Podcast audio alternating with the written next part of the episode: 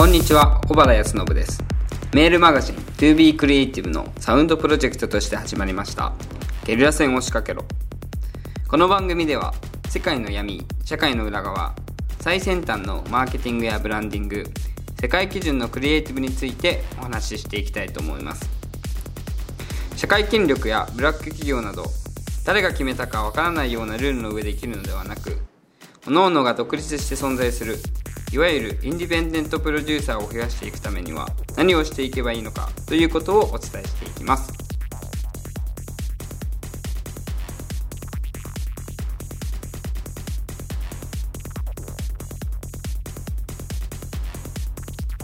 こんばんは小原康信です。本日はゲリラ戦第11回ということで恋愛なんてするなというテーマでお伝えしていきたいと思います。えっ、ー、とね、最近よくゲイバーとかに行ったりとかするんですけれども、その、そこにいる人たちみんな、みんなって言っていいほど、本当に恋愛に対して愚痴ばっか言ってるんですよね。あの、ゲイの人たち、僕なんかそのゲイの友達がいて、で、その子と一緒にゲイバーとか行ったりとかするんですけど、その、まあ、そこに来てる人たち、まあ、その子がどうとかじゃなくて、あの、そこに来てる人たちと話したりとかするんだけど、そういう人ほどね、なんかね、みんなあの人がどうとか、さ、この最近振られちゃってね、気分が落ち込んだとか、なんかそういうこと言ってんだけど、そんなのどうでもよくねってなんかまあ僕だったら思うんだよね。本当に。なんか別に世の中にはもっと他にいっぱいいいやついるんだから、他のやつ好きになればいいのになとか、別にいろんなやつ好きでいていいわけじゃん特別に誰か一人好きになる必要もないと思うし、なんか本当にめめめしいというか、めんどくせえなっていうのはあったりとかするんだけど、でもね、本当に考えてみた、考えてみたら、恋愛で悩んでるやつ多すぎんなっていうのがあって、まあ、恋愛じゃなくてもいろんなことに悩んでるやついっぱいいると思うんだけれども、ぶっちゃけ悩んでも仕方なくないっていうふうに思うんだよね。この前も言ったかもしれないんだけど、そのみんな外部のことに影響するすぎなんですよね。その外部に起きてることに対してで唯一コントロールできるのって自分の感情だけじゃないですか。外部で何かが起きたってことなんて関係ないわけですよ。外部で起きることって自分でコントロールできないわけだから。だからそれを自分でどう受け取るかでしかない。だよね。なんだけどみんなその外部のことをコントロールしようとして自分の感情とかどういうふうに動けばいいのかとかっていうのをコントロールしない。だから全く考えてることがなくて。その外部のことをどれだけ、あ、外部のことじゃない、内部のことをどれだけ、自分のことをどれだけ、あの、コントロールするかでしかない。だから、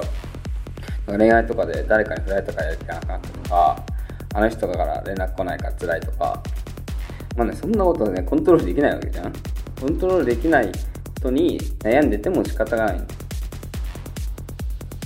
ていうか、その、そもそもそんなに人はお前のこと好きじゃねえよって話だし、みんな期待しすぎだし、まあ、ぶっちゃけ相手を待つしか、相手を信じて待つしかないでしょっていうのが、まあ、あの、本、本当のところじゃないのかなっていう気がする。で、もう恋愛でうまくいきたいんだったら、もう自分が好きになるんじゃなくて、相手を好きにさせる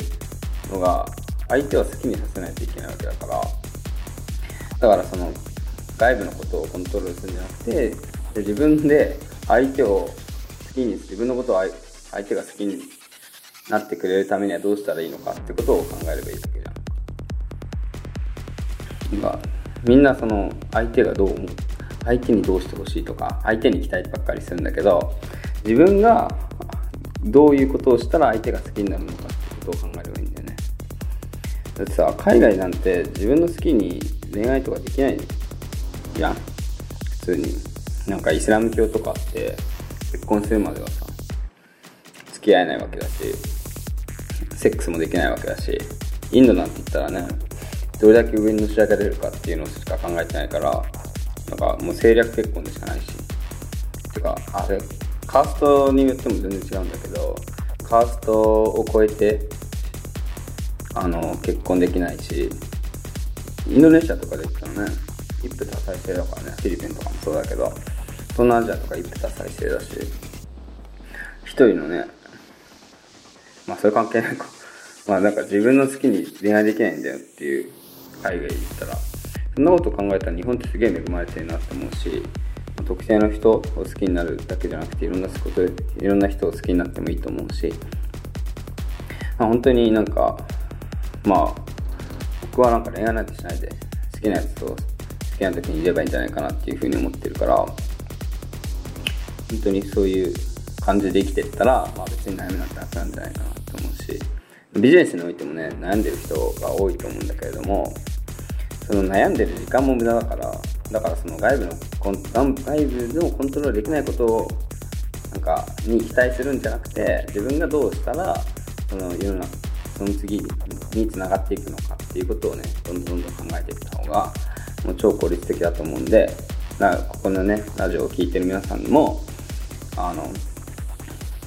自分がどう行動すれば次につながるのかっていうそこの部分を考えていったらいいんじゃないかなっていうふうに思います。ということで今週のラジオはこれぐらいにさせていただいてまた来週お会いしましょう。